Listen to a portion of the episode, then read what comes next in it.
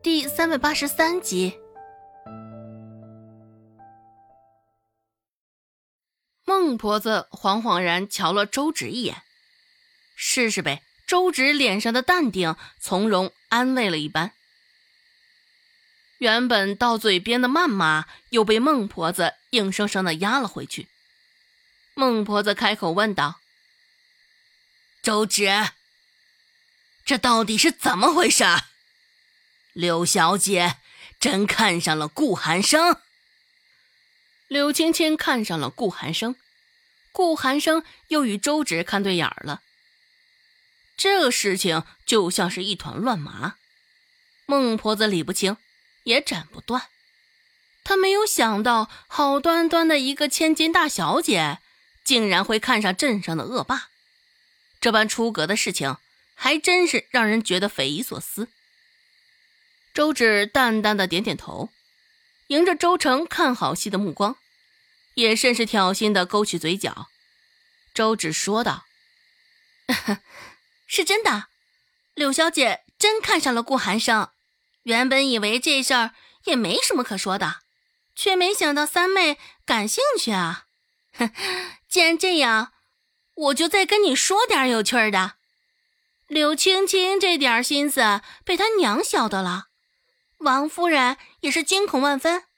今儿个特意找了寒生协商，只是寒生表示他对柳青青无意。心里只有我。说到这儿的时候，饶是周芷的脸皮已经厚的不行，还是微微燥热了一下。不过隔着浓浓的夜色，也看不出周芷脸上的异样。周芷继续往下说道：“在这件事上，王夫人定然是鼎力支持顾寒生的，而王夫人还特意拿了一百两银子。”恳求寒生帮忙，让他避开柳青青。一百两银子，听到这儿，孟婆子也是将她的绿豆眼睁得大大的。为了阻止柳青青与顾寒生，王夫人这般大手笔，不，话也不能这么说。毕竟顾寒生自始至终都对柳青青无意。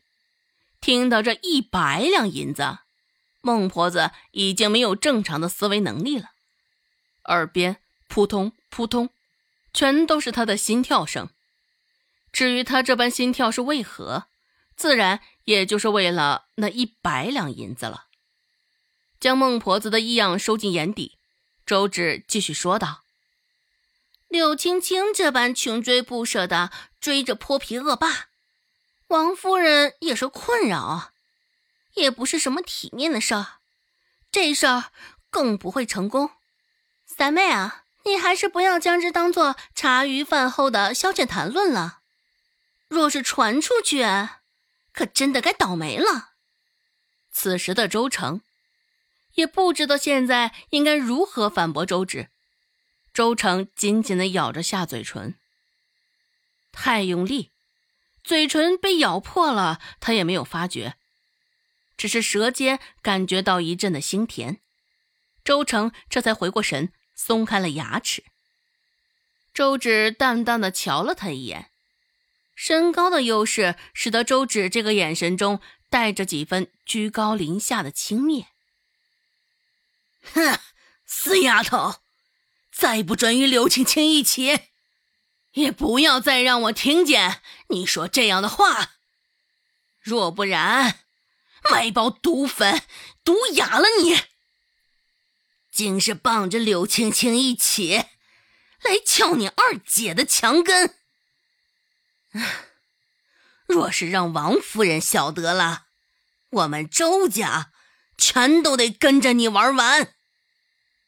孟婆子回过神来，又是一顿谩骂毒打。周芷冷冷的看了他一眼，这句是报应。原先或许还会可怜可怜他，只是现在。哼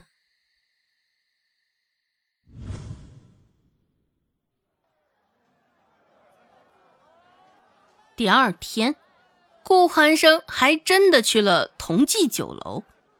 若不是晌午时分，佟掌柜去仁惠堂寻周芷，周芷都快将昨儿个发生的事儿给忘了。看到顾寒生，佟掌柜真的是敢怒而不敢言，钱都拿了，竟还要上他的酒楼。只是面对的是顾寒生，佟掌柜也只能由着他。顾寒生让他上仁惠堂，只是也没有说来仁惠堂做什么。佟掌柜不敢问，直到上了仁惠堂，瞧见了周芷，佟掌柜这才恍然大悟，心里不禁琢磨着：顾寒生对这个小孩倒是挺上心，看来这小孩有两下子。忍不住，佟掌柜就开始一番臆想，不过只是一晃而过。很快，他就想到了因为上回的口无遮拦，平白损失的那十两银子。现在想起来，佟掌柜的心头也在滴血，而周芷也是奇怪的看着佟掌柜，好端端的一个酒楼掌柜，现在竟被顾寒生。当成小厮，跑腿使唤也当真是太过分了。去同济酒楼的一路上，两人也是尴尬的很。好在同济酒楼不远，也不过一盏茶的功夫，到底是不如致远酒楼。同济酒楼的规模也只有致远酒楼的一半大，共有上下两层，一层内有食客，也是稀稀拉拉的。做了一半不到，生意也是大不如致远酒楼。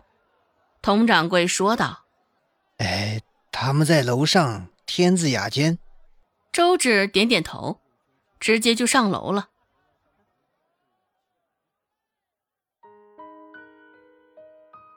本集播讲完毕，感谢您的收听。感兴趣，别忘了加个关注，我在下集等你哦。